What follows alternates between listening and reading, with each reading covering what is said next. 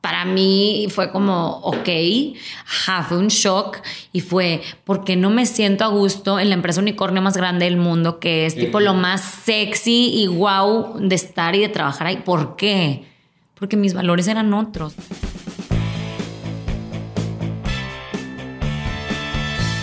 Bienvenidos a Crear o Morir, el podcast donde platicamos con personas que se han atrevido a crear su propia forma de ver el mundo. Esto sin morir en el intento. El día de hoy tenemos el gusto de platicar con Irma Solís, fundadora de Imagine una agencia de comunicación estratégica, relaciones públicas e imagen personal. Les cuento un poco más de ella. Irma inició su carrera profesional en la empresa Nemac, diseñando el departamento de comunicación a nivel Norteamérica. Pasó a trabajar en Grupo Milenio, donde fue editora en jefe en revistas de lifestyle, diseño y gourmet, algo completamente distinto de sus inicios en el mundo profesional, pero donde aprendió otro lado de la comunicación, forjando paso a paso lo que le depararía su futuro. Su vida volvió a dar otro giro al comenzar a trabajar en Whirlpool México, desarrollando el Departamento de Relaciones Públicas, creando la estrategia de comunicación interna y externa de la organización. Es en este punto de su vida profesional que Irma empezó a unir los puntos de lo que venía haciendo, o bien es la forma que yo se los puedo explicar. Es en este momento que implementó y se puso a estudiar a fondo todo el tema de relaciones públicas y las estrategias que hay detrás de lo que se comunica. Irma pasó a ser la primera marketing manager en Monterrey de Uber, participando en el lanzamiento de Uber X, teniendo a su vez la responsabilidad de crecer en el mercado regiomontano, hacer campañas de estrategias en redes sociales, realizar eventos para que la gente conociera qué era y cómo funcionaba Uber cuando llegó a la ciudad, entre muchas otras cosas. En el 2016, Irma fundó con un buen juego de palabras Imagine donde se enfocó en crear estrategias de comunicación, así como consultoría para generar un acercamiento a la audiencia que quiere llegar, creando lo que ella llama Vibrant Connection. En nuestra plática, Irma nos explica por qué es importante saber qué es lo que estamos comunicando.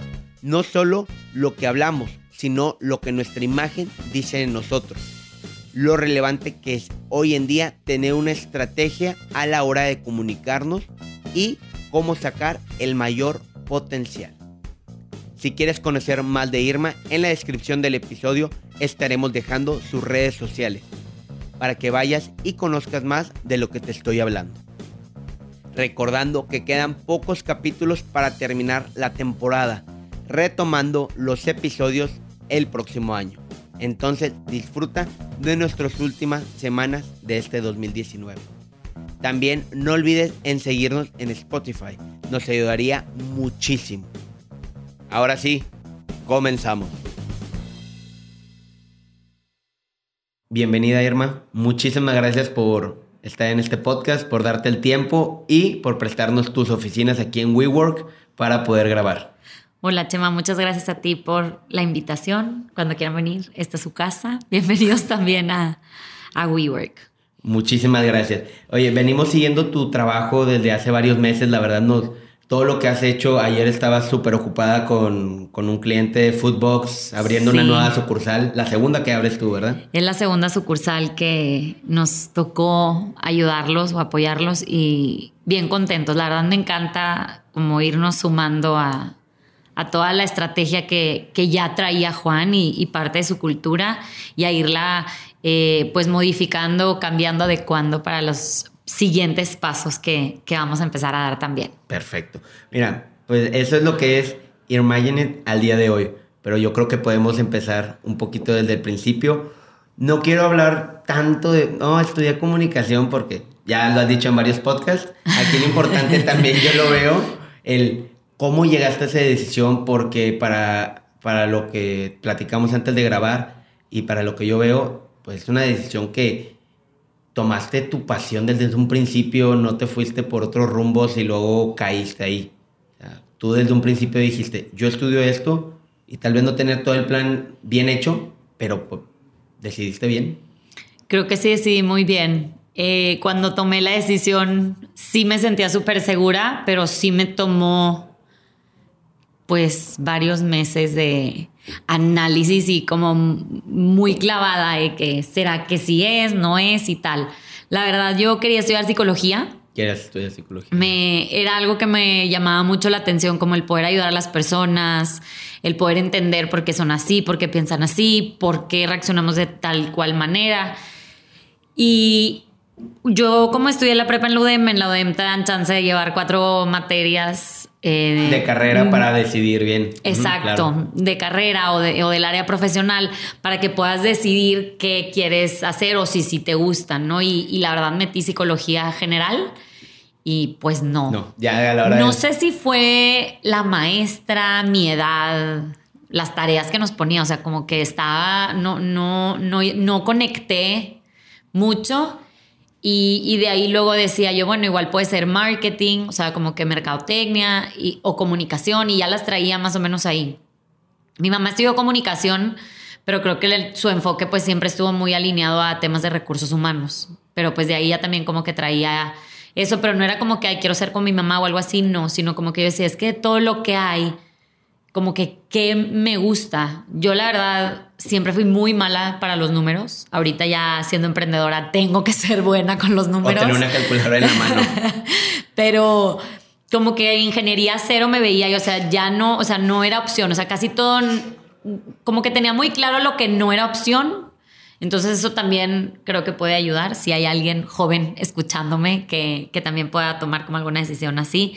Y era como que, ¿qué es lo que me gusta a mí? ¿Para qué soy buena? Como que, como que me, clavaba mucho en, esa parte me tocó organizar la graduación de la prepa y estaba en el comité y comité electoral, como que siempre me involucraba. Siempre movida en todo. Sí, siempre me involucraba en diferentes eh, como que eventos padres en, en, la vida, ¿no? Igual la graduación de la secundaria, tal, como que siempre andaba en medio, ¿no? Y, y cuando fui, me acuerdo perfecto, a una sesión de mercadotecnia y luego fui a la de comunicación, pues como que dije, bueno, va, comunicación. La verdad, mi, mi super sueño era como que tener un programa de radio, estar en la radio. Entonces, cada vez que me invitan a podcast, para mí es lo máximo porque vuelvo a tener contacto con el micrófono. Sí tuve un programa de radio en, en radio de mucho tiempo, pero conforme fui avanzando en la carrera, también me daba cuenta que la radio no aportaba demasiado. ¿Por qué? Mm, al menos el radio, la radio comercial aquí en Monterrey, para, en, mi opinión, no aporta demasiado. O sea, es como poner música, si hay un que otro tema que puedes eh, tratar. Mm, no es, o sea, como que, no sé, lo, lo fui, conforme fui avanzando en el camino, me empecé a dar cuenta que había otras cosas súper padres que podía hacer. No sé, por ejemplo, me tocó eh, editar un documental de la clase de cine y también fui como que súper clavada en hacer todo perfecto, nos fue increíble, como que era muy dedicada también en, en los temas de, de, los trabajos en comunicación. La verdad es que no hay examen, no puede haber un examen escrito como tal, o sea, sí de repente todo. es demasiado abstracto, es más bien... Y, y, creo que la ODEM tiene como ese, ese fin de agarra la cámara y dale, o ven a la cabina y graba y ponte a editar y como que es muy de que hands-on de estar haciendo las cosas tú. Entonces pues fui avanzando, fui avanzando, fui avanzando. Llegó un punto donde llegué a, ya al final de la carrera que tienes que elegir entre tres caminos, ¿no? Uno era periodismo, que la verdad yo era muy buena escribiendo, sigo siendo muy buena, me encanta escribir, pero pues no, yo decía, pues es que ya escribo súper bien, o sea, sí, me han enseñado tres materias más de periodismo, pero pues ya sé escribir, escribo bien, me gusta escribir, mis notas las, o sea, las publicaban en, en, la agencia y la maestra de ah, periodismo también era de que vente aquí, como que ya eso era muy, como que yo lo sentía lo, que lo tenía bien, ¿no? O sea, me sentía segura con, con esa parte. Eh, la otra parte era publicidad, pero todo el mundo hacía publicidad y yo decía, es que es algo que todo el mundo hace, ¿no? Y era el boom en ese momento. Y era como que un super boom. Y dije, ¿qué es algo? Y yo ya había llevado pues, la clase de mercadotecnia, clase de publicidad, un poco de temas, eh, diseño gráfico súper básico. Y, y, agarré comunicación organizacional. Ya al final, o sea, como que... Pero por descarte. Sí, porque descarté las otras dos y yo, bueno, pues organizacional, vamos a ver y entender como el mundo corporativo y las empresas. Y creo que eso me llevó también como a, a o sea, conforme fui avanzando en la carrera, decir, bueno, eh, esto es algo un poco más serio, más formal, tiene que ver más con un negocio, con los negocios en general del mundo, que a lo mejor tener un programa de radio y déjame te pongo la canción que tú quieras, ¿no? O hacer una broma, no sé, como que eso fue un poco el, el camino y, y pues sí, entré a la parte de comunicación organizacional. ¿Tú te veías en algún momento cuando dices organizacional en trabajar en una empresa o dijiste, esto es Inter para enfocarme, sacar conocimiento y abrir mi propio negocio? La neta, cuando estaba estudiando no me veía, o sea, no sabía qué iba a hacer, dónde iba a trabajar, como que no me imaginaba, como que iba fluyendo, de que a veces me toca llevar estas clases, estos son mis proyectos, le daba, me toca llevar estas clases, esos son mis proyectos, le daba. No me imaginaba, ay, voy a ser editora en jefe de una revista, no me imaginaba, ay, voy a trabajar en NEMAC, o sea, voy a ser la intern de comunicación, o sea, como que no, no me imaginaba, sino como que creo que iba fluyendo en, en las cosas que hacía la carrera y sí de alguna manera pues destacar, no sé, me tocó cubrir el, el concierto de The White Stripes o sea, ya como prensa, que la UDEM, pues a, mí me tocó esa oportunidad con otra compañera y fue como, wow, o sea, como que lo, lo iba disfrutando conforme iba pasando, ¿no? Claro. Entonces, tu primer trabajo, ya retomando ahora, vamos a tomar un poquito el tema de profesional, fue NEMAC. Mi primer trabajo fue NEMAC. Alejándote de la ingeniería y te tuviste que ir a una empresa. Alejándome de la ingeniería y con una anécdota súper fuerte que nunca se me olvida. A ver de un amigo ingeniero que se burlaba de mí, de que hay que tu clase de micrófonos. O sea, ajá, exacto. Y era de que, ¿qué tiene? Que hay que. O sea, porque tienes que, saber de micrófonos, como que... Todos mis amigos son ingenieros y siempre se burlan de... De todo. sí, está bien. Y está bien. O sea, si se quieren burlar, que se burlen, pero mi punto es, bueno, mira ahorita, ¿no? Estamos en un podcast y si no supiera y si no hubiera tenido mi clase de radio y micrófonos, no sabría como las cosas técnicas de la distancia que tienes que tener, de tener que estarte escuchando al mismo tiempo para que puedas hablar mejor, para que se escuche bien tu voz. O sea, creo que al final como que no te das cuenta que eso que estás haciendo o eso que hice hace 10 años, ahorita lo puedo poner súper en práctica, ¿sí? O sea, y y a lo mejor, ajá, y él que se burlaba de mí tanto en mi clase de micrófonos, de que, ¿dónde trabajas? Ay, trabajo en NEMAC. Hola, ingeniero. ¿Y tú? Ajá, que me voy y me meto a todas las plantas. Le hago los talking points al director. O sea, wow, como que, no sé, sí, e, esa es una anécdota que me encanta, nunca se me va a olvidar, yo creo, de, de que el ingeniero se burlaba de la de comunicación y la, la, de comunicación estaba en las empresas más importantes de manufactura aquí en, en, Monterrey y que su corporativo global está aquí en Monterrey también. O sea, es como... Ocho de cada diez carros tienen... Ay. Eh, vengo bien estudiado. Oye, literal mis palabras y todo.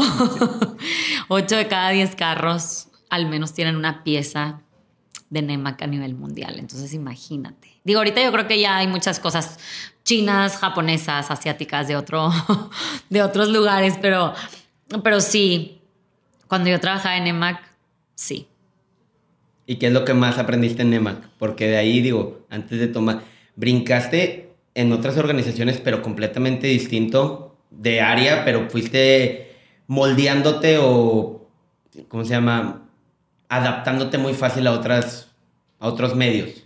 Sí. Eh, contestando tu pregunta, lo que aprendí en NEMAC, de verdad, fue como a sumergirme en un mundo corporativo gigante cuando tenía 21 años. O sea, creo que yo estaba súper chiquita viendo ahí al CEO de que, ay, ya llegó el señor, como, hola, ¿sabes? Y llegaba en su carrazo y pues atravesaba ahí la planta y, todo, el mundo, se paraba y no. Pues, pues sí, ¿no? Y, luego también eh, algo que me causaba mucha, o que yo me cuestionaba mucho era, o sea, es que todos estos señores que vienen a trabajar a la planta no tienen carro y hacen cosas para carros y no tienen carro y tal vez nunca vayan a tener un carro en su vida y se suben en un camión desde súper lejos que los trae a la oficina y los regresa a un punto cercano a su casa porque está lejísimos, ¿no? O sea, había gente de todos lados. A mí me impactaba saber que personas que vivían en Suazua venían hasta García a trabajar y tú dices... ¿A qué hora te tienes que levantar? Porque, exacto. ¿A qué hora tienes que levantar? ¿Qué tienes que traer en tu mochila? ¿Qué traes en tu mochila? O sea, me cuestionaba mucho esas cosas. ¿Y por qué no puedes trabajar si es en Suazo, pues a lo mejor en Ciénaga de Flores? No sé, como que algo más para allá. No. eh, eso me causaba como que mucho, me, me, hacía cuestionarme muchas cosas. Me tocaba meterme a la planta, cambiar los tableros, me tocaba entrevistar a diferentes colaboradores para la revista, que eran cosas que yo proponía, oye, quiero entrevistar a uno y ponerlo ahí, que nos cuente su experiencia y tal. Y mi jefa como que, bueno, ándale.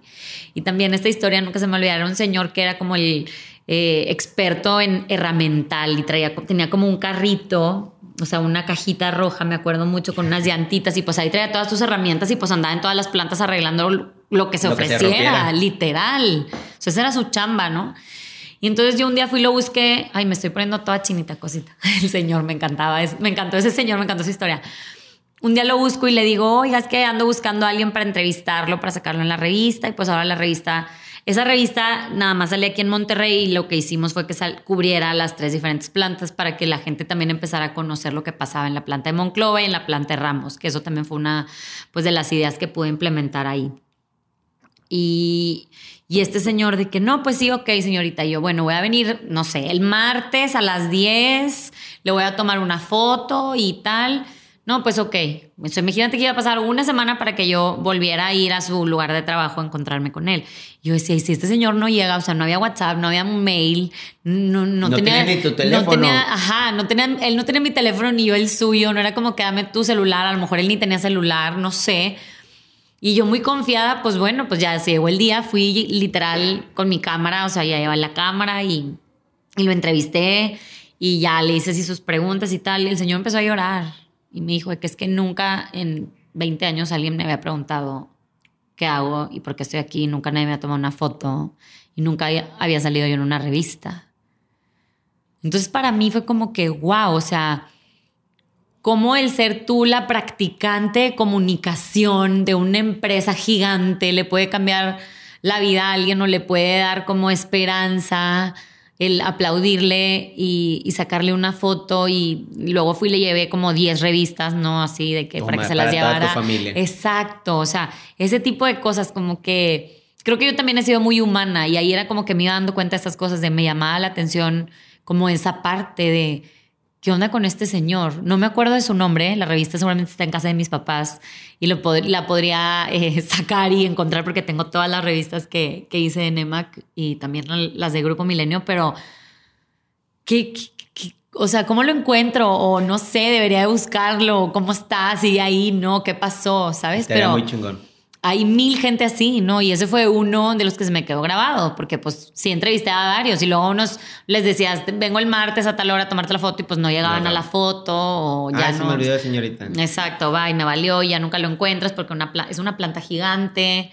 hay mucho movimiento y tal, entonces, bueno. A partir pues de esa entrevista, mm, ¿no sentiste algo dentro de ti que dijo, esto es lo que quiero? O sea, como que tocar esas emociones en la gente. Pues la verdad no me acuerdo, pero me gusta que me estés preguntando esto porque creo que me va a ir ayudando a, lo que siga en, el camino. Por algo me estás preguntando esto y por algo estamos hablando de esto en este momento. No sé, creo que al final del día, de alguna manera, mi trabajo se ha venido visto muy involucrado en, en temas como humanos que tengan que ver con la gente, que, que la gente se pueda sentir mejor, que se pueda sentir más cómoda, como que esta parte de comunicación creo que es algo vital y que no todos lo hacemos, o sea, no todos nos damos el tiempo ni de analizar de verdad si esto que estamos haciendo es lo correcto o no. Pero sí, creo que sí a lo mejor pudiera ser decir, esto es lo que quiero hacer, pero también ahí como que medio que fluía, o sea, pues estaba ahí, Ahí eh, hice mi, proyecto de evaluación final, la tesis para graduarme, diseñé el departamento de NEMAC a nivel Norteamérica, nada más de comunicación. Siendo practicante. Siendo practicante. Entonces era que hablando con las. Ya de sí, no, esa, sí, sí. Ahí yo ya estaba de que quiero hablar con la señorita de Canadá que lleva comunicación en las plantas de allá y que me diga. Era una señora como, pues no sé, de 50 y tantos, 60 años que claro que iba, ponía el comunicado y ya está, o sea, no, no sé qué tanto se involucraba.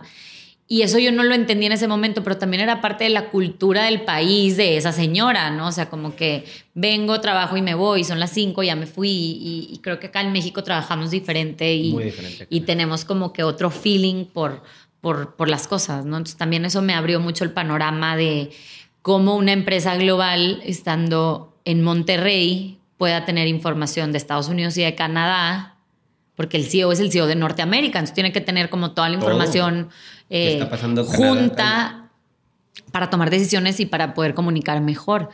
Y pues bueno, este fue mi, mi proyecto de evaluación final. Lo hice sola porque nadie, a nadie le interesaba el tema. Entonces, pues también me, me, arriesgué, ¿no? O sea, como que sola, neta, yo sola la tesis, o sea, es, todo el mundo hablaba así como, ya sabes, de que qué miedo y qué horror, ¿no? Para los que estudian en el UDEM y, o que estudian en el UDEM saben lo que es una tesis, es horrible. los que estudiamos en la Universidad de Monterrey sabemos, pues no es horrible, pero es, es, un... es, un, es un trabajal, pero también creo que eso me abrió mucho la mente de investigar, cómo investigar. Hice un benchmarking con varias empresas de que cómo comunican, qué canales tienen adentro, por qué tienen esos canales, quiénes son sus audiencias, por qué les comunican así. Los, los mensajes de verdad les llegan, o sea, claro que hay cero métricas, era súper difícil medir y me acuerdo mucho que Silvia Panzi, mi, mi asesora, me decía, es que es bien difícil medir la comunicación y es bien difícil medir la comunicación. Y léete este libro porque aquí te va a explicar cómo medir y entonces las mediciones y es un poco ambiguo y los ingenieros no lo entienden porque para ellos todo es exacto y tal. Y bueno, ahorita que veo todo lo que hay de, de las gráficas de redes sociales y toda la información que te puede dar ah, eh, tener una página, exacto, o sea, claro que ahorita la comunicación sí se puede medir, ¿no? O sea, y, es tan sencillo, o sea, ya ahorita se, va convirtiendo en algo tal vez no tan complicado. A lo mejor no es sencillo, pero ya no es lo que imposible. No, y ahorita lo puedes medir, digo, saliendo un poco del tema, lo puedes medir hasta edades, eh, razas, todo, o sea, está, está muy cabrón. Y ahí, digo, para no meternos tanto en política, eh, pues en las elecciones del año pasado, de, digo, cuando fue de Donald Trump, allá salía hasta género orientación, todo. O sea, se puede medir y se mide casi muy preciso. Se mide muy preciso y qué impactante es que el hacer todo este análisis te lleve a ganar una, elección siendo esa persona. Y pensamos que la comunicación no importa. La comunicación no importa, los micrófonos tampoco. ¿Verdad? Ya nos dimos cuenta que es mentira. Oye, vamos a brincarnos a, a Pasas a Grupo Milenio. Sí. completamente de un mundo corporativo, pues todo lo que es Norteamérica, pasas a... A, una, empresa familiar. primero que todo, una empresa familiar con unos valores muy distintos. Y pues tú tenías otra revolución internacional y estar hablando con la gente de Canadá y llegas acá y que pues, te tuviste que acomodar y moldear a lo que necesitaba el mercado. Sí, para mí fue un shock al principio. O sea, me gradué, me fue increíble con mi tesis. Era una crisis horrible la del 2008. Ah, sí. No te podemos contratar. O sea, Nema que era no te podemos contratar. Muchas gracias. Y tú decías, güey, me está yendo con ganas, me va. Sí o sí. Ajá, esa, está increíble mi proyecto, pero pues no tiene nada que ver tu proyecto con todo lo demás, ¿no? Entonces, eh, estuve buscando oportunidades y en marzo entré a trabajar a Grupo Milenio. La verdad también llegué ahí por obra del Espíritu Santo. O sea, ese sí fue un mail de que, hola, me recomendaron contigo, ¿me puedes mandar tu CV? ¿Y tú? Ok. Ajá, de la UDEM. Me recomendaron contigo el UDEM. ¿Quién? Nunca supe quién. Nunca. Nada fecha. Oye, ¿y eso fue cuando tú estabas de practicante en EMA o ya te habían dicho gracias? Ya me habían dicho gracias. Estuve en un proceso muy corto, en, o sea, como que viendo en Soriana, o sea, avanzaba en Soriana y luego avanzaba en Milenio. Así, ¿sabes? Como estos dos procesos. Y, la verdad es que yo me acuerdo perfecto de un panorámico que estaba fuera de la Nacional, de la revista Le Fourquet, de la cual fui editora en jefe después, que cuando pasábamos por ahí yo le decía a mi mamá, es que mira esa revista, o sea, es que guau, ve ese anuncio, un día yo quiero trabajar en, esa revista, en una revista, y como que lo traía ahí, lo traía ahí. Y era un, un panorámico que hace cuenta que estaba una botella de vino y, el, y la estaban abriendo como, el, como si el, el quitacorchos fuera un tacón y era un tacón morado increíble, ¿no? O sea, estaba súper loco el, para ese momento también. estaba medio loco el, el anuncio y, y, yo, mamá, mira, y así como que pasábamos y yo, ay, vi de que sí, sí, como que sí, sí. Total, llego en este punto en que Soriana un milenio y en Milenio la vacante era para, para ser la coeditora de Chic. Chic, la, revista, social. Que ahí tenía como tres pliegos y ahorita tiene como 300 hojas. la verdad, con todo respeto, pero es una realidad. Y, y yo le, y, y, como que mis papás me decían, pues es que Soriana es una empresa y bla, más parecido como a lo que ya conoces de Nemac. Y yo sí, pero es que si entro a Milenio, me voy a poder mover a la otra, o sea, voy a estar más cerca de esta revista. De que, ah, o sea, como que ese fue mi mindset, ¿no? De que si Soriana se parece a lo que estoy haciendo o a lo que ya medio hice, pero si entro a Milenio, aunque sea chic, pues estoy más cerca de esta revista como... Del panorámico que había visto. increíble, sí. Entonces, pues dije que sí en Milenio. Y al principio la verdad me daba mucha hueva. O sea, hola, ¿dónde es tu boda, tu despedida? ¿De qué marca son tus zapatos? La novia, eh, la luna de miel y pues todos millonarios, ya sabes. Y es como, o sea, sí que padre dónde es tu luna de miel, qué padre la marca de tus zapatos y tal. Qué padre que te o sea, creo que a todas las mujeres nos encanta hablar de esos, de esos temas en algún punto y dónde lo compraste y por qué lo compraste y, y estas cosas. Pero yo decía, es que mi cabeza, o sea, aquí, ¿qué voy a aprender? O, o qué voy a aportar. O sea, unos textos de tres mini líneas y poner eh, quién le tomó las fotos y o qué comieron y cuántas personas llegaron al evento, ¿sabes? O sea, era y como las fotos con los nombres abajo de Exacto. la gente que, que sí, fueron sí, al sí. evento, ¿sí? Entonces fueron como tres meses súper duros para mí que yo no me sentía, o sea, sí le echaba un chorro de ganas y me iba bien, creo que lo hacía bien, pero no me llenaba, o sea, no me sentía como que, ay, deli mi trabajo, qué padre. No. Y entonces ahí como que en problemillas hablé con el director y le dije, es que no me encanta esto. O sea, ahí él me soltó un, un, eh, un proyecto especial que era un suplemento para niños. Y también lo escribí bruto, pero era más enfocado en los niños y los libros de los niños y el back to school y hacer unas fotos. O sea, ese fue como un proyecto especial y también los ayudé ahí. Y de ahí como que vio, oye, pues esta es más creativa que, hola, el evento, la boda de la señora o el bingo y, ajá, y ya. Entonces se queda, bueno, el proyecto especial 1. Total, de repente me dice, ¿sabes qué? Hay una oportunidad de que te muevas a Le Fourquet. De que, ¿cómo ves? Y yo, ¿cómo, güey? Sí, ya, mañana. O sea, sí o sí. Ahí tengo una duda, porque es importante que comentaste, fui a hablar con el director, o sea, esa apertura, me imagino que la gente que trabajaba contigo no la tenía, o sea, tú eras de que yo quiero esto y, y te paraba, levantabas la Sí. mano y te tenías que acercar. Sí, y me tuve que ir directo con el director porque la persona Arriba. a la que yo le reportaba, voy a ser muy correcta, la persona a la que yo le reportaba no estaba chida, o sea, no, esa persona no estaba chida, no estaba bien, no, no me parecía que hacía las cosas adecuadas y yo decía, es que ni siquiera hago un match con ella y son cosas, perdón, son cosas como que tú empiezas a sentir tanto, o sea, como que es bien importante estar conectado contigo y de que, güey, esto está mal, esto no me gusta, no siento padre. Entonces esas cosas que no sentía padres como que decía, bueno, ¿qué hago? ¿No? Y llegaba a veces a mi casa llorando de, no, me choca, o sea, esta persona no está chido y tal. Y le contaba a mis papás y mi papá era de que, pues no te puedes salir si no tienes otro trabajo. Te chingas. Literal, te chingas. O sea, que creo que esa parte Eres una persona que, pe- perdón, perdón, el director, más vale pedir perdón que pedir permiso, con permiso te, te brinco y me voy con el directo. Pues sí. Y que también creo que la parte de lo que te digo de mi papá, pues me hizo darme cuenta que la vida real era así.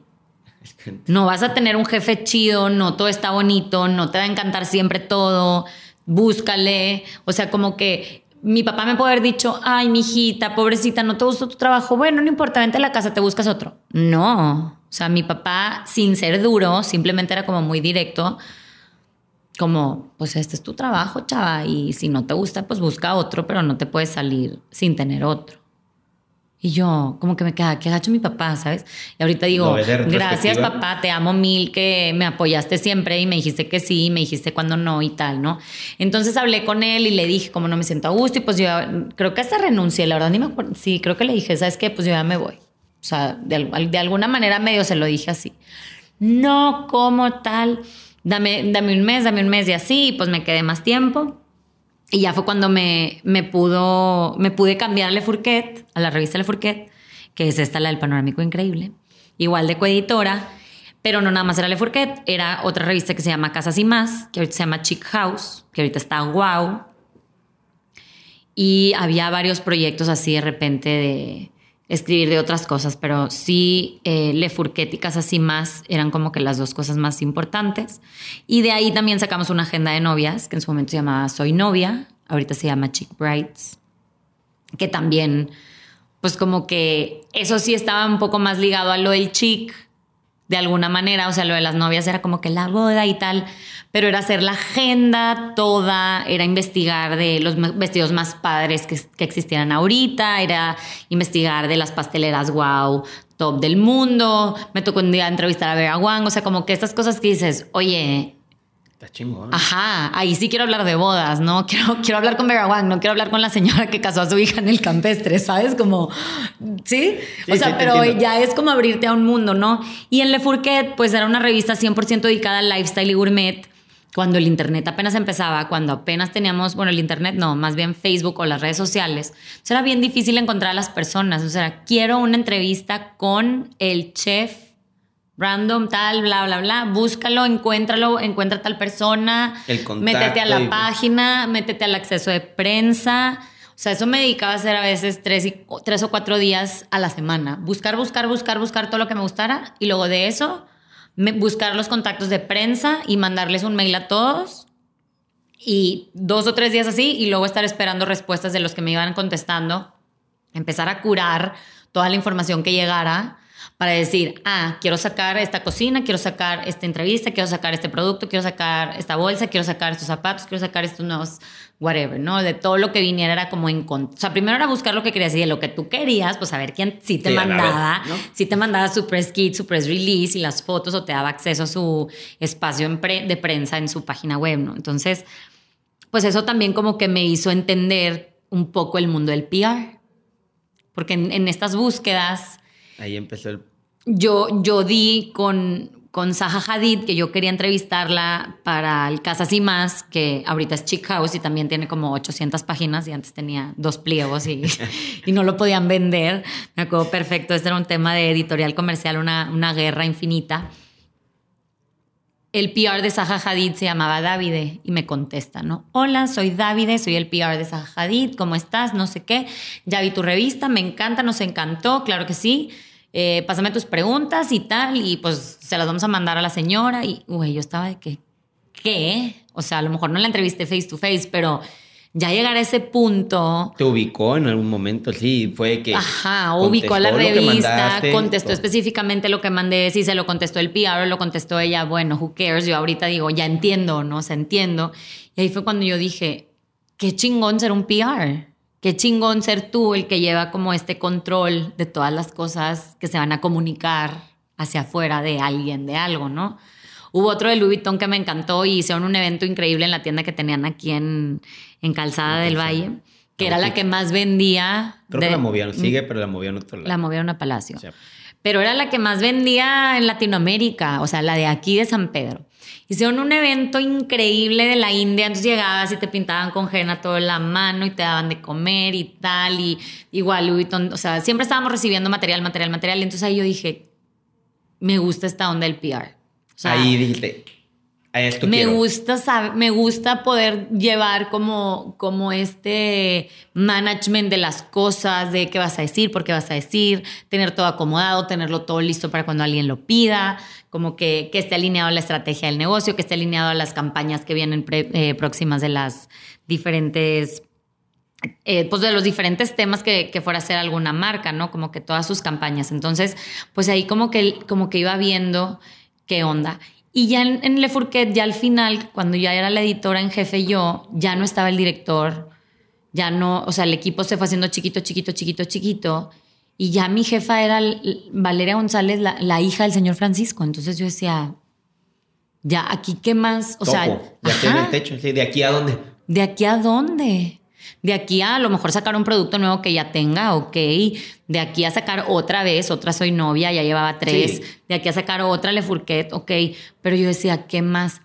Y había una señora que trabajaba en el periódico, que creo que se acaba de salir literal, que cuando yo llegué me dijo, ay, hola, ¿cuántos años tienes? 23. Y me dice, ay, yo tengo 23 años en el periódico. Y ah, yo, los mismos que llevo de vida. Ajá, Wow. Wow. Y justo, yo creo que se acaba de retirar. O sea, ahí- ese fue su primer trabajo Y- y su último trabajo. Y cuando yo la vi cuando llegué al periódico, dije, no, chava, yo no me puedo quedar toda la vida en un mismo lugar. O sea, ahí yo como que... Dimensionaste. Ok, ah, vengo entrando aquí, más yo no me veo aquí 30 años. O sea, tengo 23, no me, espero, no, no me imagino que a los 46, ahí estaría, ¿no? O sea, ahí estaría y me faltarían, ¿no? Todavía unos cuantos. Entonces, para mí era así como que, wow, ok. O sea, también te da una seguridad de, bueno, pues aquí puedes trabajar toda la vida si tú quieres, ¿no? Pero no era para ti eso. Es que hay gente que sí, la seguridad de estar ahí. Y está madre, perfecto. y está bien. Pero tú dices, yo quiero algo diferente para mi vida. Y entonces son como estas señales que pasan que en el momento que te pasan no las entiendes. Hasta que las ves de retrospectiva. Sí, totalmente. Ahorita tocamos este tema porque eh, noto que tú eres mucho de joining the dots y por algo pasan las cosas y Soy súper joining the dots. ahorita quiero llegar porque Muy siento bien. que no es ahorita, sino en más adelante cuando empiezas a tener esa mentalidad o Sí, sí fue más adelante cuando empecé a tener esa mentalidad. Algo que me llevó a tener como muy fuerte, o sea, el por qué, porque yo siempre que es que por qué. Y me acuerdo un chorro que tenía un novio y me decía, o sea, platicábamos de cualquier cosa y yo, ¿por qué? ¿Y por qué? ¿Y por qué? Como niña chiquita y a la fecha, ¿no? O sea, ¿y por qué? ¿Y por qué? ¿Y por qué? ¿Y por qué? Y era una pregunta que les decía, así, hoja en blanco, ¿por qué? Es como si ahorita yo te pregunto a ti, ay, Chema, a ver, aquí hay una hoja en blanco y dice, ¿por qué? ¿Qué contestas? corte. No te creas. no sé. Tendría que pensarlo en. ok, Ah, sí, ¿por hay- qué? Porque es muy, no en vivo, sino hay muchos por qué. Ajá. Y era una pregunta que siempre hacía y siempre hacía y siempre hacía. Y siempre quería saber por qué, ¿no? O, o- o Gua- siempre quiero saber por qué. Sí, Ahorita ya soy más de que chill, de que, bueno, voy a saber por qué en un año, en dos, en cinco, en ocho, no sé. En algún punto empiezo a entender por qué. Y a veces nunca vas a entender por qué, pero era algo como que muy, muy clavado. Pues Valeria era mi jefa, ¿no? Y estar con Valeria, decía, pues de aquí ya topé. Pero muy feliz, o sea, yo, yo en Milenio fui muy feliz, trabajé súper padre, me encantó trabajar ahí.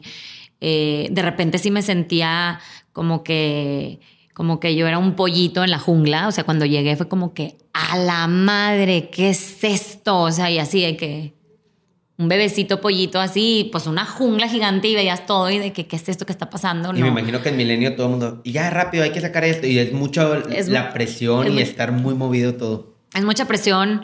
Yo nunca estuve en, la, en, en el tema editorial así diario, sino estaba más en la parte soft news y las cosas bonitas, pero, pero sí. Y los productos que diseñaban, o sea, los productos que yo trabajaba los diseñaba la tortillería. Ujú, Ya la conozco.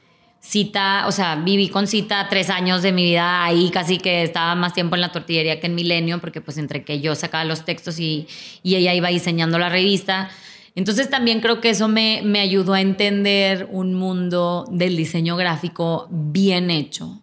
Eh, Creo que ella es una de las mujeres que yo más admiro en, en- en el tema del diseño, en el tema del diseño gráfico, y creo que también tiene que ver mucho con su personalidad, o sea, con la personalidad que ella tiene pues, como persona literal.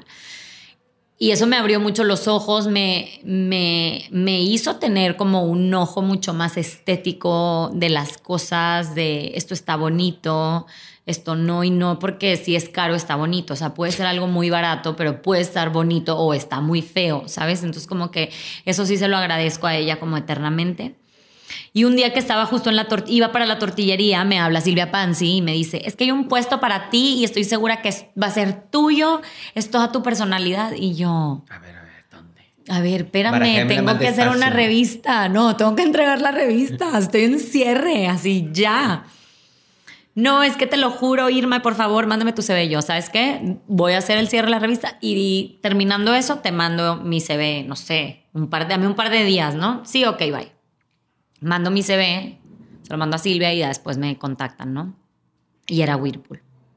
Era Whirlpool buscando una persona que desarrollara el departamento de relaciones públicas, comunicación externa, algunas cosas pues, de comunicación interna y, y la parte pues muy, muy, muy enfocada a, a las relaciones públicas, ¿no? Ya cuando tomé el puesto, después de varias entrevistas y, y varios tiempo ahí, pues sí empecé, empecé a implementar muchas cosas. O sea, como que ahí también me le revelé a mi jefe, porque de que es que esto no es así, esto es así. Y le dije, a ver, me contrataste para que yo proponga O para que te hagas. O para, ajá, literal, digo, no le dije No, así, no, no, pero claro, ya estamos en un corporativo políticamente ya correcto. estamos en un corporativo muy, muy bonito, muy, todo muy bien, pero sí tuve con él varios enfrentamientos y, y creo que yo también lo retaba mucho a él, entonces como que él me retaba a mí y yo a él, como que era como una relación, o sea, fue algo padre, porque yo, no, quiero hacer tal, tal y tal, y él era como que, como que no, eso no, y yo, ok. Y de repente yo, ay, pues ya hablé con Juan Carlos y me dijo que sí. O sea, que eran cosas padres. Por ejemplo, un récord Guinness, ¿no? Participar para que Whirlpool tuviera un récord Guinness. Me acuerdo perfecto que me dijo, no, no, eso no, eso no nos interesa y tal. Y yo, como, ¿por qué no te va a interesar tener un récord Guinness? Como, ¿por qué a la empresa no le interesa? O sea, claro que sí, pero como que a veces nos quedamos en lo que piensa una persona y, y hay, son cosas más grandes que tienes que como que encontrar quién te va a decir que sí, quién sí tenga una visión similar a la tuya para poder hacer esas cosas, ¿no? Entonces, pues fueron varios temas ahí, pero ahí sí fue cuando como implementé o, o empecé también yo como a estudiar bien sola, autodidacta literal. Comprabas libros y... PR, PR, PR, PR, estrategia, por qué, cómo lo ligas, cómo lo aterrizas, la gente, si es un tema más de cultura, si es interno, si es externo, si es social, si no es social, por qué, o sea, como que yo Wow. sola de que... Y yo, ok, quiero proponerte esto y esto y esto, me acabo de comprar este libro, pero lo tengo que leer, pero lo quiero leer aquí porque sí. Y el de que, ok, está bien. Entonces yo era que leía dos horas así a veces de repente en la oficina o una hora que ti, ti, ti, ti, ti, y luego ya lo empezaba. O sea, pero le decía, me voy a sentar a leer este libro, le enseñé el libro, fue como que aquí está. De hecho, lo tengo aquí en la oficina, me encanta. O sea, ¿Cómo es se como- llama para compartirnos el título? No, ah, no, No, te creas, es no. mío. PR strategy, o sea, es una cosa súper sencilla, lo, lo compré en Amazon, no creas que es nada guau, pero creo que de ahí mi cabeza se empezó a... Abrir. Se empezó a abrir, se empezó a abrir y empecé a entender que, oye, la gente no hace esto y nadie le está poniendo atención a esto y esto aplica muchísimo, o sea, es demasiado importante que, que todo el mundo tuviera una estrategia de comunicación. Y pues de ahí, ¿qué más? Pues no sé, eso fue Whirlpool, estuve ahí cuatro años también. Vamos a, a tocar un poco de eso que, acá- con lo que terminaste. Primero, ¿por qué es importante tener una estrategia de comunicación? Y cómo, en grandes rasgos, así puedes tener una estrategia de que, fíjate primero en estos puntos. Ok, porque es importante tener una estrategia de comunicación, porque... ¿Por qué no? No, porque todo comunica, es bien simple. Alguna vez leí un quote que decía, you cannot not communicate. O sea, ahorita tu camisa naranja dice muchas cosas, o tu barba, Pues sí. o tus zapatos, o Es tu que tú- maleta. Tú estás en todo. Pues es que dice mucho, o sea, va, va a decir mucho de todos. Ya, ya me estás viendo mi suéter, ya me Sí, estás... no, pues ya los lentes, los- el color gris, fue tu culpa. Pero todo comunica y no nos damos cuenta de eso. Cuando leí esa frase que decía, you cannot not communicate, me acordé de una vez justo que el VP de finanzas de que no, eso no le podemos decir a la gente, no, no, eso no hay que decirlo y no hay que y yo, porque quiero ocultar la información. Mm. Y también no decir las cosas Es una forma. Yo le, dice mucho o dice otras cosas, ¿no? A mí me toca, y se lo digo, lo uso mucho esa frase con amigos de que, oye, es que, es que no me ha dicho nada. Le dije, no, no te verbalizó. Que te haya dicho, sí te lo dijo, no diciéndotelo, pero no, pensamos que comunicar es hablar, es una forma de verbalizar más, pues todo comunica, cómo te paras, si tienes los hombros para atrás, tienes los dientes limpios, por ponerle una persona. En Claro. una corporación hay otros rasgos que tienes que ver. Claro, y si te deja en sin, y si no te lee, y si no abre el mensaje, y si lo abrió y nada más te puso jajaja, y lo que significa un emoji para ti, para otra persona se puede significar, o sea, puede significar otra cosa. Entonces, los colores que usan en los pisos de las empresas importan mucho. sí, todo comunica. Entonces, no sé si, ¿por qué tener una estrategia de comunicación? Porque Ya todo comunica, o sea, todo. Entonces, sobre todo ahorita, ¿no? Ahorita que estamos como a un clic de muchas cosas, creo que es mucho más importante. Antes tenías que llegar a la empresa y a ver que te entendía y que te contestaran el teléfono. Y era todo como muy lejano, ¿no? Ahorita estamos como tan cerca y tan lejos a la vez de la gente y de las Y- corporaciones. Y lo como tú decías hace rato, el pues encontrar, poder entrevistar a alguien era bien complicado y encuentra su PR y todo. Yo te mandé un inbox un un- en, Instagram y es más sencillo y todo Sí. comunica y es la comunicación demasiado rápido y está enfocado el mundo en todo lo que es comunicación, ya como que las visualizaciones es el nuevo dinero. Sí, o sea, creo que es bien fácil, como lo dices, de que pues le mandas un Instagram, le mandas un mensajito, ¿no? Y, y creo que es importante también, como cuando estás del otro lado, pues contestarlos. Pero creo que también es bien importante como ser prudentes, ¿no? O sea, luego la gente es como, ¿por qué no me contestas? Ah, de que ahí voy, o sea, claro que voy a contestar y a todos mis clientes incluso les digo, yo te voy a contestar. Si me, si me mandas un WhatsApp, te voy a contestar. No te prometo, y te lo dije, no te prometo que te voy a contestar en ese instante, pero te prometo que te voy a contestar y, y, va a pasar. Ya sé que nos estamos desviando, pero sí me pasó que te mandaba mensaje a las 8 de la mañana y me lo contestabas a la 1. Pero se ya a pensar, Irma va a contestar. Pero, va, a, pero va a contestar. Siempre voy a contestar, pero es que a veces es, te contesto a ti, no, tengo que hacer otras mil, cosas, ¿no? Ajá, y justo ayer, por ejemplo, me escribían, me estaban pidiendo algo y yo, sí, claro que sí, todo sí, please mándame un mail, porque estaba en lo de, la, lo de Foodbox, o sea, en ese momento no me voy a quedar con esa información en mi cabeza de que te tengo que escribir de vuelta, pero si ya me mandas un mail, al rato regreso mi mail y ahí va a estar y ya, te, ya es como hasta un reminder para mí, o sea, como que te ayudo a que me ayudes para resolverlo juntos, ¿no? Pero eso también comunica, ¿no? Y comunica muchísimo. O sea, creo que eso también es algo bien importante que ahorita, pues es bien difícil. O sea, a veces atender a todos. Mi mamá a veces se enoja, que es que no me contestas. Pues es que así también, o sea, no te, a veces no te puedo contestar, no es que no te quiera contestar, ¿no? Y estamos ya esclavos del teléfono. Del teléfono, literal. bueno, continuamos.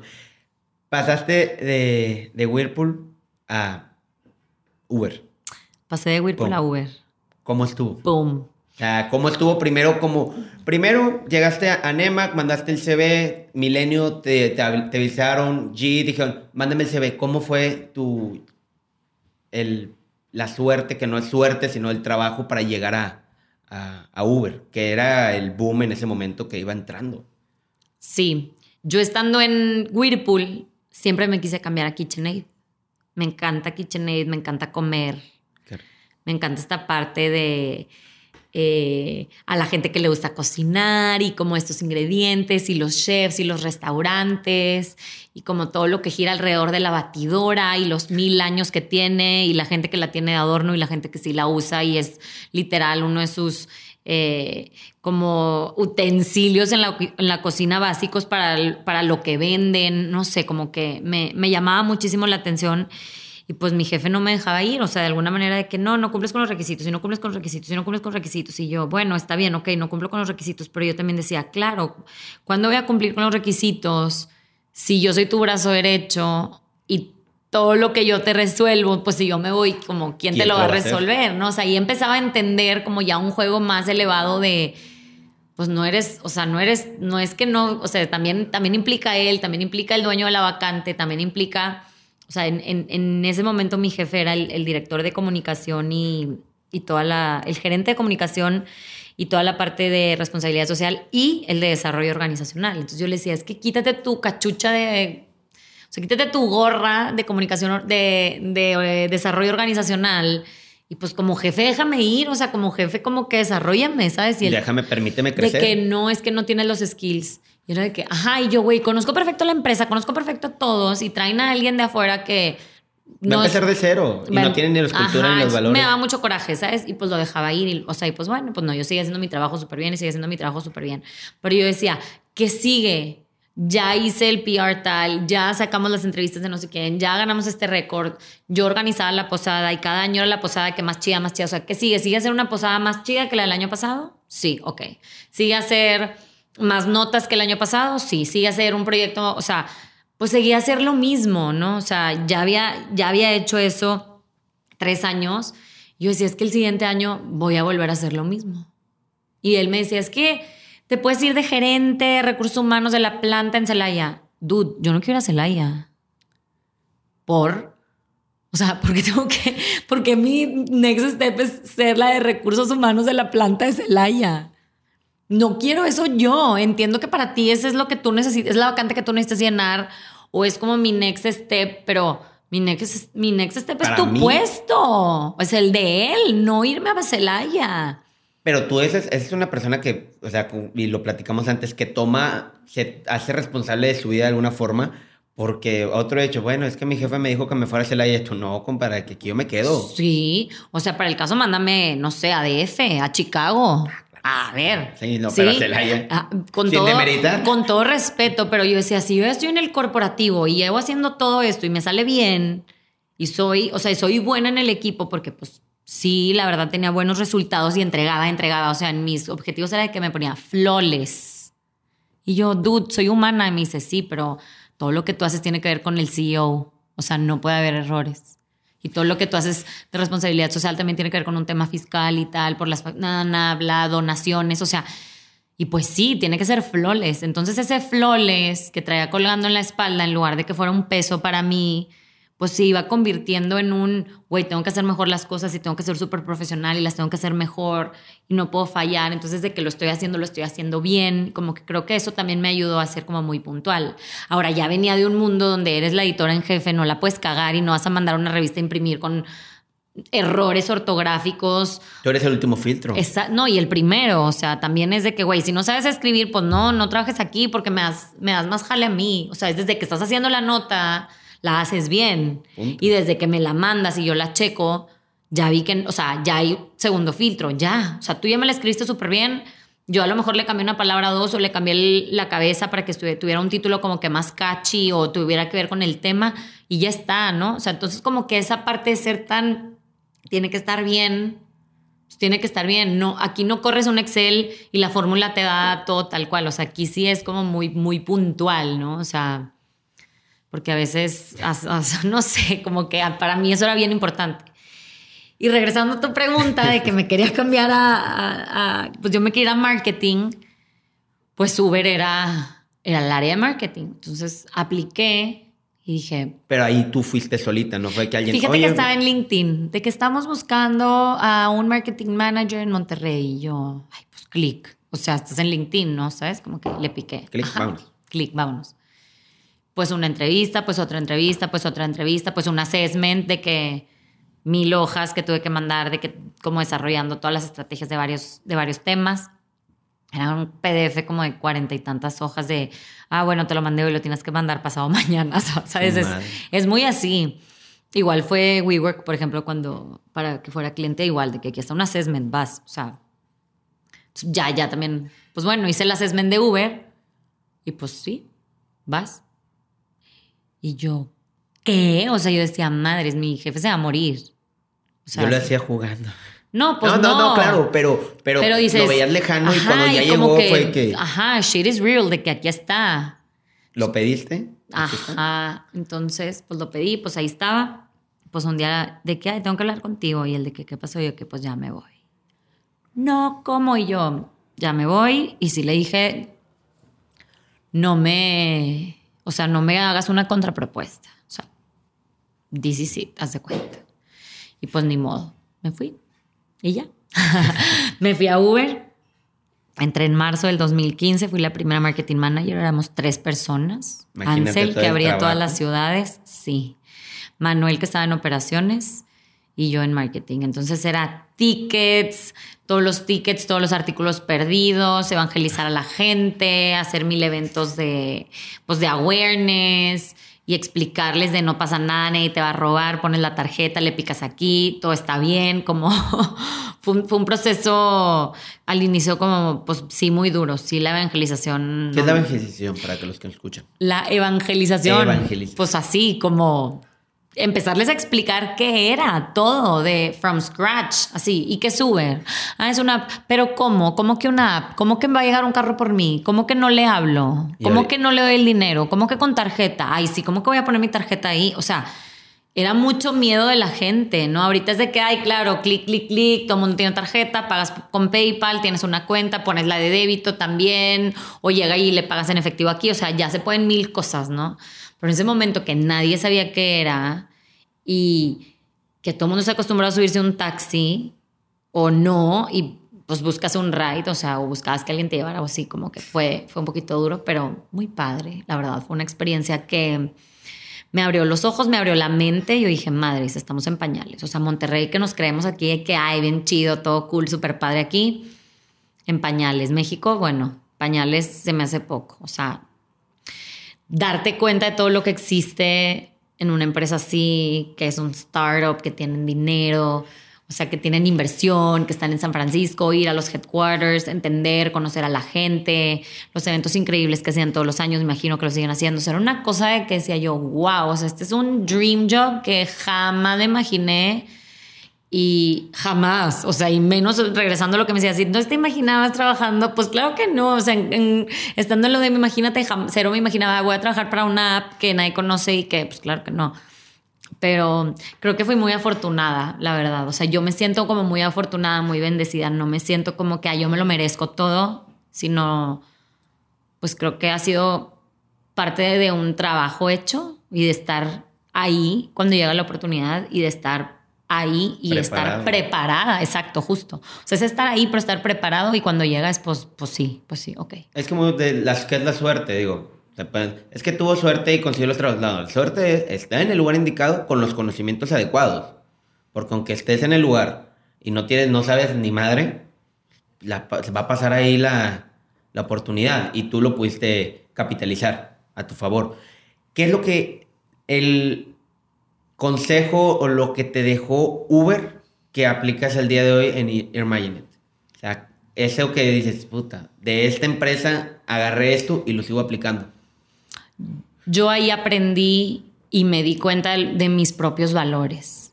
A mí me causó mucho conflicto cuando fueron los batazos en el aeropuerto. Que yo quiero ser tal, o sea, y hablaba con mi y es que tenemos que arreglar estas cosas, no se puede quedar así. Como yo había trabajado también temas de comunicación en crisis en Whirlpool, pues yo decía, esta es una crisis, esta es una comunicación en crisis gigante que hay que resolver de esta empresa. Y su, o sea, las respuestas de Uber eran, no son nuestros carros, y no son nuestros empleados. Y es verdad, pero pues para mí fue como, ok, fue un shock y fue porque no me siento a gusto en la empresa unicornio más grande del mundo, que es tipo lo más sexy y wow de estar y de trabajar ahí. ¿Por qué? Porque mis valores eran otros, o sea, mis valores, yo no te puedo decir, ay, pues no es mi empleado y pues no es mi carro, entonces pues me vale madre. Y, es real, no es su carro y no es su empleado y tiene un contrato, o sea, se firman acuerdos y contratos para de que pues tú eres el dueño del carro y, el carro es tuyo, no es mío y yo nada más te doy, ¿sabes? Yo me quedo con el 30% y tú haces todo. O sea, eso está claro legalmente hablando, ¿no? O sea, en, todo, el, en todo el derecho. Pero ahí yo me di cuenta de que mis valores iban mucho más allá. Y ahí tomaste la decisión. Me tardé, sí me tardé, pero pues me quería ir y pues claro que no y no tenía otro trabajo y ahora ahí sí era de que ching, como le hago? O sea, como con mi experiencia previa era de que pues bueno, aguanto, aguanto, aguanto, aguanto, aguanto y un día literal ya no pude más y fue de que, ¿sabes qué? En diciembre me voy y me fui. Justo tenía un... de diciembre. ¿eh? Sí, o sea, vacaciones y ya no regresé en enero, se cuenta. Y me fui, fui, fue justo que fue la primera vez que fui a Brasil. Mi esposo es brasileño, entonces lo conocí en abril y eso era diciembre. Y él no estaba aquí, o sea, llevábamos como tres meses de novios, ¿no es cierto? No, como seis no, de junio, empezamos a andar en junio y entonces me fui, a me fui a Brasil y dije, ya veré qué hago, pero era ahorrar cada peso y cada centavo así de que no, o sea, no manches porque dije, ¿cómo voy a sobrevivir después? O sea, como que hice un plan, cuánto dinero tengo, cuánto dinero tengo que tener, cuánto me voy a tardar. Ahí sí ya hablé con mi papá y sí ya me estaba afectando demasiado en mis emociones, en mi pensamiento, o sea, ya era algo como que muy fuerte que yo no me sentía chido. Y fue como que, ok, te apoyo, va. O sea, pero también le dije, ¿verdad? Tengo tanto, tal, como, ¿sabes? Y, y sí, como hice un plan también para quedarme de nini, literal.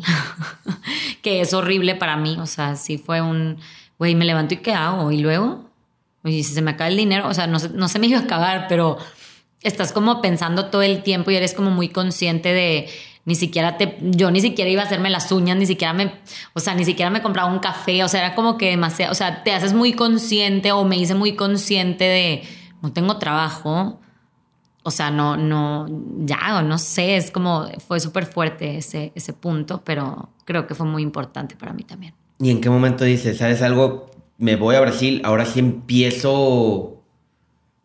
Imagine cuando me fui a Brasil no sabía ni qué iba a hacer de nada en la vida, cero. vámonos. Fuck vámonos. Y Pedro era de que quédate aquí, quédate aquí conmigo. Y yo, ¿y qué voy a hacer aquí? O sea, no conozco a nadie, no sé hablar portugués bien. Y yo, no, no, no, no, yo me regresé y ahí como que ya andaba de que, güey, si soy buena haciendo esto, en lugar de hacerlo para una persona, una empresa, una marca, ¿por qué no hacerlo para varias, no? Total, empecé a buscar, iba a entrevistas y sí, no, y no me encantaba, entonces si no vibraba, como que ahí me empecé a dar cuenta que si yo no vibraba, ahí, ahí ya era como que, no, o sea, creo que eso me, me, me detonó mucho.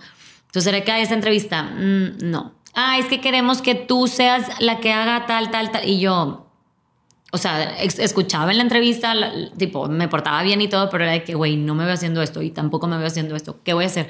Y sí le, le di varias vueltas. Les ayudé a unos amigos a abrir una agencia que se llama Super y en el in-between estaba viendo un TED Talk y fue que si no haces nada por tu idea en cinco minutos, nunca vas a hacer nada ah, y tú te quedas ahí por siempre. Y yo, güey, necesito un logo ya. Hasta lo acabaste de ver y fue que, logo, ahora sí, le hablé a Cita. Cita, necesito un logo, no sé qué te tengo que ver, bla, y que, qué, qué, qué te Así ella como que, what the fuck. Y yo, necesito un logo, te tengo que ver, dame una cita. Cita, dame una cita. y ya, literal, de ahí. Y pues todo empezó con un logo. ¿Y el logo que empezó es el que usas ahorita? El logo que me hizo Cita es el que uso ahorita. Tuve un logo antes que yo hice porque una amiga me pidió una cotización, una amiga que trabajaba en gobierno me pidió una cotización y yo, güey, no puedo mandar una cosa espantosa, ¿verdad? Yo con mis ligeros estudios de diseño gráfico me, me aventé un logo. Tenía mucho meaning, tenía mucho back, tenía, o sea, sí tenía como un fondo de por qué estaba así.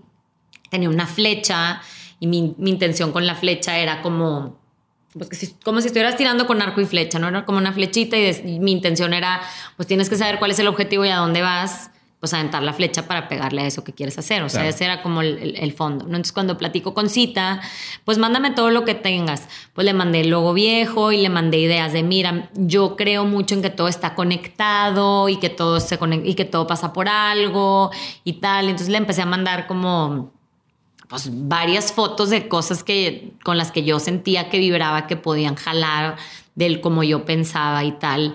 Y, justo eso es la I chueca, ¿no? La I chueca es como una línea que junta un punto y otra línea que junta otro punto, entonces por eso está chueca esa línea, o sea, esa I del it, por eso está chueca. Y es muy buen juego de palabras. Pues sí. pues bueno, fue mi. Dije, si me quieres cambiar el nombre, cámbiamelo. o sea, renaming, dale. No, me encanta el nombre y tal. Eh, creo que lo que fue como complicado era lo del Vibrant Connections, que al principio decía, güey, Vibrant Connections, ¿qué es eso? O sea, yo, hago, yo quiero hacer PR eh, pero ella me dijo, es que, güey, tú conectas y si no conectas, no, y vibras chido y la gente y como que tu energía y tal, y como que, como que sí profundizamos un poco en, esa parte. Y le dije, no, pues va, o sea, Vibrant Connections y ahorita pues creo que sí, totalmente. O sea, ya no nada más hacemos relaciones públicas, que era como el, inicio, o, mi primera intención de, de Imagine It Hacemos estrategias de comunicación y relaciones públicas, que es a lo que le llamamos un poco las Vibrant Connections. Y estas Vibrant Connections las hacemos porque creemos firmemente que si nuestros clientes conectan bien, o sea, o tienen muy buenas conexiones, pues los va a llevar a hacer más y mejores negocios, ¿no? En, cualquier tema de cualquier cosa, ¿no? Eso es, eso es un poco... De lo que... Imagine it, sí. Cuando ahora sí iniciaste Imagine it, madre, dices, ya empecé, pues tienes que ser contadora, Tienes que ver Sigo siendo. Sigo siendo contadora. Tengo que ver. Tienes que ver todas las áreas. Casi creo que tienes que hasta. Si tienes tu oficina, tienes que trapearla. Casi creo. Entonces, ¿qué fue con lo primero que te topaste y, quién fue tu primer cliente que, que, te dio la oportunidad de decir, va, me sumo a tu, a tu barco? De mis primeros clientes, incluso con el logo viejo, fue Pronatura. Pronatura. Les ayudé con varios eh, temas de su estrategia de comunicación y también con el Food and Wine. Algunos detalles. Entonces, para mí, bueno, Food and Wine es mi hit, me encanta y como tiene un tema también social detrás de, de ayudar pues al tema de la ecología y, todas estas cuestiones. De los, de los primeros fue, Food eh, fue Pronatura, Doctor Monfort, que sigue con nosotros. Ese cliente también eh, fue uno de los primeros. Y con, con Cata Monfort fue literal en un chat escribió que estábamos todos de un, de un curso de marketing digital, de que oigan, es que mis redes no jalan, ¿qué hago? Y mis redes no jalan y yo, ¿tienes una estrategia? No. Primer error. Exacto. O primer paso, no hay que tener una estrategia. Y de ahí... No, pero es que em, pensamos que por qué lo que estoy haciendo no, no pega en redes sociales ahorita que, que a muchos nos afectan. Pero dices, tienes una estrategia, ¿qué estás haciendo? ¿Cuál es tu objetivo? Y dices, no, no tengo ni objetivo ni estrategia. Pues, muchas veces por eso no. Sí, por ahí fue. Y pues de ahí avanzando, ¿no? Eh, esto que dices de eres el contador y eres, eres el, el todólogo me costó. Entré a Victoria 147 para quitarme esa, como ese chip tan corporativo que yo traía muy arraigado, pues yo era la de comunicación y la de legal, oye, hazme un contrato así, así, porque tal, ah, sí, y luego hablaba con el de fiscal, oye, es que voy a donar todos estos refris a tal asociación, entonces, ah, sí, y luego iba, o sea, sabes, pero todo el mundo te va resolviendo las cosas, ¿no? Y acá era como, ¿qué hago? O sea, me despierto y ¿qué hago? ¿Y, y, y cómo le hago? ¿No? Y tratándole de explicar a Pedro lo que hacía, Pedro no me entendía, yo lloraba y yo decía, madres, o sea, mi novio brasileño que se vino a vivir a México, no entiende lo que yo hago, güey. No, o sea, ¿cómo lo voy a vender si ni siquiera él me entiende? O sea, le platico todos los días. Le explico y por más que lo intento aterrizar y, y no, y, y me acuerdo mucho que siempre que, ¿y cómo lo vas a hacer escalable? ¿Y cómo?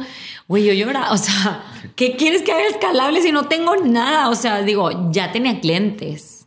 Y uno también de los clientes fue Robot Truck, el food truck de Soriana, que yo lo trabajaba con los de la agencia Super, esta que te digo. Y les dije, bueno, quiero seguir con Robot Truck, o sea, era el food truck de Soriana y pues por ahí. Pero ya era algo que estaba medio establecido, o sea, luego cómo sales a vender es súper complicado. Al principio es como tener, yo, así como si tuvieras una bola de estambre, por más que le buscas el lado, no, no logras, no logras deshacerla. Así, así como que así era mi, mi sentimiento, como que así estaba mi emoción, no sé, todo el tiempo en mi cabeza, así el, el estambre enredado, ¿no? ¿Y en qué momento como que esas empezaste ese estambre como que, ah, ya encontré el hilo para hacer esto escalable, ya encontré la forma, porque pues sí era mucho caos, pero llegó un punto donde viste esa pequeña luz para poder dar todos los servicios que ahorita puedes estar dando. La neta es que creo que he aprendido a vivir con ese estambre ahí. Ya, porque ya convives muy bien con Convivo con él. O sea, les tiras para un lado y, se, y, va bien y luego llegas a otro nudo, ¿no? Y, y, vas creciendo y vas llegando a otro nudo y hay otro nudo y siempre hay nudos o como este desmadre que chingado, güey, ¿cómo le hago, no? Y, y al final pasa o al final lo vas resolviendo. Entonces te acostumbras, aunque se ve muy fancy emprender y se ve muy padre eso, eso es lo que la gente piensa. Y, se ve como que, ay, güey, tú eres emprendedora, X, salte, vente, vámonos. Y es de que, güey, no, o sea, no es así. O sea, si no lo haces en el momento y si no le dedicas, o sea, también tienes que estar y también lo tienes que hacer. Si es que lo quieres hacer de verdad, ¿no? O sea, también hay mucha gente que dice que emprende y. ¿Es por el título? Es por el título, no lo sé. Mi, a, lo que, a lo que voy contigo es a, que creo que eso nunca se va a acabar. O sea, siempre va a venir otra cosa más grande y o siempre va a venir otra cosa que hay que resolver y que hay que modificar y que hay que arreglar. Entonces, estás en un constante arreglar, arreglar, cambiar, iterar, mejorar, eh, introducir otra cosa. Eh, no sé, estoy en un proceso de contratar gente, no sé, o sea, es difícil, es como, ¿y cómo los contrato y de dónde salen y, y quién me va a llevar la nómina? O sea, porque ahora, o sea, ¿qué haces? Pues, pues lo resuelves, o sea, no sé si te me estoy como explicando. No, sí te está explicando bien. Digo, es el mundo del emprendedor. va a salir y voy a ver la forma de que salga. Lo vas a resolver. Como que creo que me he convertido en, en alguien que, que siempre sé que va a haber algo ahí en medio y que voy a llegar a un punto en el que lo voy a resolver y cuando lo resuelva se va a presentar otra cosa y otra. O sea, no es como que llegas al corporativo, son las 8, haces tal, contestas tus mails, está tu jefe, no sé qué, bla, bla, bla. Es día 15, te pagan, es día 30, te pagan. A las 6 ya te vas, agarras tus cositas, ya sabes que esa junta se tarda un chorro, ya sabes que la otra no, ya sabes qué tal. Y acá, pues no, o sea, no sabes y de repente es de que, güey, ¿qué tengo que hacer ahora? Ah, tengo que hacer tal. Y entonces, a mí también me gusta mucho estar con los clientes y estar como que operando las cosas. Y es algo que también pues está sobre la mesa. O sea, yo voy a ser siempre la que esté dirigiendo. Ahorita tengo que ser yo porque soy, soy, o sea, soy la que está ahí. Pero a lo mejor al rato va a ser, bueno, va a haber un director de operaciones y yo solo me dedico al PR porque eso es lo que me encanta hacer y que alguien esté como llevando el, no sé, o sea, no lo sé, es como... ¿Es tu por, es tu por qué? porque ahora es como, pues no sé, porque pues no sé, pero como que este año aprendí a convivir con no sé, pero no pasa nada que no sepa y voy a saber, porque al final, pues yo lo estoy haciendo y yo estoy atrás de esto y estoy dando lo mejor de mí.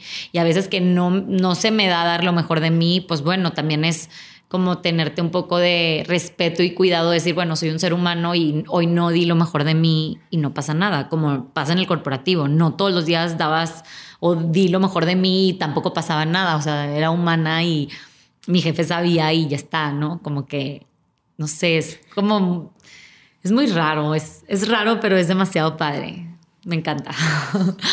Irma, ¿Te gustaría pasar a la parte de preguntas y respuestas? A ver, vamos. Son preguntas, tú contéstelas como tú creas y expláyate todo lo que quieras. Ok. La, la primera sería, ¿qué es lo que más valoras en una persona? Su autenticidad. La autenticidad.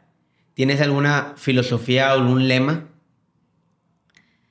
To share what I've been given. To share ¿Cuál ha sido el peor consejo que te han dado? Ya sé que te lo han hecho en otro podcast la pregunta, pero puede que tengas otra respuesta esta vez. El peor consejo que me hayan dado. Pues algo así como que, ay, güey, ya X, déjalo así. No, güey, no puedo. O sea, a veces no lo puedo dejar así, ¿no? Como que no poner atención a las cosas o nada más dejarlas ir. Hacerlo. Déjame pensar en otro si no. Y ahorita rezamos a esa si quieres. Perfecto. porque tal vez tenga uno mejor. A ver, ¿y el mejor consejo? El mejor consejo que me han dado es: tú decides. Tú decides. Perfecto. ¿Cuál es la excusa que más usas? La excusa. Como, no, es que no llego, no, no tengo tiempo, no sé. Trato de no usar mucho las excusas. Últimamente estoy siendo así como súper neta. Directo. sí, como que creo que eso es. Ya está medio de hueva, ¿no? Sí. ¿Qué persona viva admiras más? Y por vivo o muerto, ¿qué admiras más? Yo admiro demasiado a mi papá. A tu papá. ¿Por? es obvio, pero. Creo que gran parte de mis valores los aprendí por el ejemplo, o sea, no me los dijo literal. O sea, como que lo aprendí viéndolo o, lo que le escuché en la casa, sus maneras. Creo que tiene que ver mucho con, con cómo yo soy también. ¿Qué es algo que... ¿Qué, es la cosa que más te molesta de ti? La cosa que más me molesta. Son preguntas a veces un poquito directas. no, está bien. ah, qué chingas. Me molesta, últimamente me está molestando mucho que quiero hacer todo, pero no me molesta que quiero hacer todo, me molesta que no puedo hacer todo lo que quiero hacer. Entonces me molesta porque quiero hacer, quiero venir a la junta, pero quiero contestar las llamadas, pero quiero contestar todos los WhatsApps, pero luego quiero ir a la fiesta de no sé quién, pero luego es de que, güey, no se puede hacer todo. Entonces me molesta no poder hacer todo porque lo quiero hacer, pero no puedo, o sea, humanamente no, no me da la vida y no puedo. Y, me enoja. Y me frustro. Y me frustro, sí, totalmente. Ya contestaste esa y cuál es la cualidad más sobresaliente que tú digas. Irma, es esto. Trato de ser lo más organizada posible con mi agenda y sí seguirla. Fue algo que aprendí en el corporativo. O sea, yo veía cómo le hace el CEO. Literal, sigue su agenda. Entonces, me gusta agendar las cosas para poder cumplir los objetivos del día y poder alcanzar a hacer lo más posible que, que quiero hacer. Y si lo agendo, sé que está bien. Y a veces, aún así, a veces no puedo. ¿Libro favorito que nos quieras compartir? Y tengo muchos, me encanta. Dale, dale, a ver. que quieras. Pues bueno, uno de los libros que me cambió mucho mi perspectiva se llama Las mujeres que corren con los lobos, Women Who Run with the Wolves, es de Clarisa Pincola Estés. Otro que me encanta, lo tengo al lado de mí y lo abro cada vez que necesito así como que encontrar una respuesta. Se llama eh, Black is the New Light. Es de Rebecca Campbell y es como una onda más de tú, tu energía y las vibras y tal. Y bueno, a mí me encanta estar de negro, entonces también me encanta que sea que el black es como la nueva luz, ¿no? O sea, hasta el nombre como que me, me identifica. Mm, a mí Diego Barrazas me recomendó uno que, que se llama Perennial Seller. Me cambió también eh, mucho mi perspectiva de que, pues si yo soy la emprendedora y si yo tengo este negocio, yo soy la que lo tiene que vender y, y, y, tienes que hacerlo tú, aunque tengas al mejor vendedor, como que tú tienes que confiar mucho en, en tu proyecto y en las cosas y tú hacerlas, ¿no? Mm, Big Magic de Elizabeth Gilbert está guau y creo que, que, tiene mucho que ver. Ella también escribió Eat, Pray, Love, pero este libro no tiene nada que ver con eso. Este habla de cómo las ideas están como flotando y si tú no agarras la idea, la idea se va a que alguien más la haga realidad. Entonces como que eso también me ha venido motivando a, güey, aquí está la idea y la tengo que agarrar y la tengo que hacer. Y creo que también ella platica mucho como esta experiencia de que ahorita ya la vemos como que, wow, la autora de Eat, Pray, Love, pero pues eso también le tomó tiempo. Tiempo, esfuerzo, como estos nudos, me imagino que también tuvo miles de estos de los que también te platiqué. Entonces como que el también, el conocer a alguien eh, ya exitoso en una manera o en una parte vulnerable donde te platica cosas como duras, dices, bueno, es parte del camino, es parte del camino de todos, ¿no? O sea, el, también como mostrarnos vulnerables cuando pues no se puede o, no está chido o no te fue bien o no te sentías tal, pues eso también te va haciendo un poquito más fuerte y te va dando experiencia. Entonces como que, no sé, me también es, es uno que me, que me gusta mucho. Me encantan los libros. Me encanta leer. Eh, ahorita estoy leyendo The Messy Middle. Me lo recomendó Juan, el dueño de Footbox. Y estoy leyendo The Power of Now. Este libro es súper viejito, pero está súper fuerte. O sea, de repente fue como que no sé, llega al capítulo 4 y yo, ay, qué padre, qué padre. Y de repente, ¡pum! Como que me cayeron todos los 20 y yo, ok, te voy a guardar tantito para procesar. Exacto, pero como que sí me está, lo, traigo así. Eh, ya traigo ahí el, el siguiente que se llama Profit First, no lo he leído. Ese lo traemos de moda a varias emprendedoras, o sea, ya lo han leído varias y lo han estado recomendando mucho y dije, pues sí, Profit First, le voy a dar una oportunidad pero me encanta, me encanta, me encanta leer, me encanta aprender cosas nuevas y como estar muy en contacto. ¿Y qué tal le para las películas o película y serie favorita? Mi película favorita se llama Garden State. Está media loca. Me encantan las películas así medias locas. Eh, la dirigió y la escribió y también actúa Zach Braff. Sale Natalie Portman. Es súper viejita ya, pero está bien chida. Y de series, uy, pues tengo muchas, o sea, varias. No sé cómo que, ¿qué te digo? Ahorita traigo eh, súper de moda típico, porque está la 3, la estoy viendo. Y, y justo por Atypical empecé a ver también Good Doctor.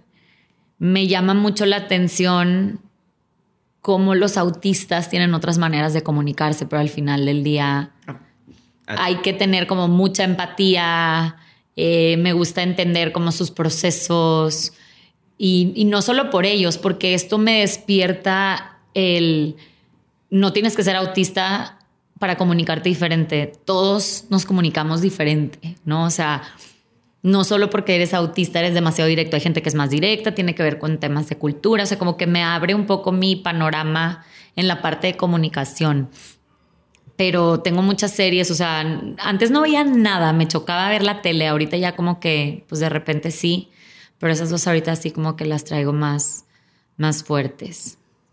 Perfecto. Y ya por último, ¿qué consejo le darías a la gente que quiere emprender en, pues no quiero llamarlo consultoría, sino en un tema de PR, en lo que tú haces? ¿Qué le dirías a alguien que que pasó de un corporativo y dice, yo también quiero hacer lo que está haciendo Irma?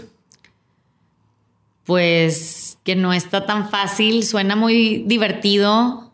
Es que suena muy divertido, primero que todo, por todo lo que hace y relaciones públicas y suena con madre estar en, la, como dicen, y yo lo voy a decir, como dicen en mi canal, en la punta del pedo. Sí, suena súper divertido. También tienes que ser como muy organizado para poder sacar todas las cosas.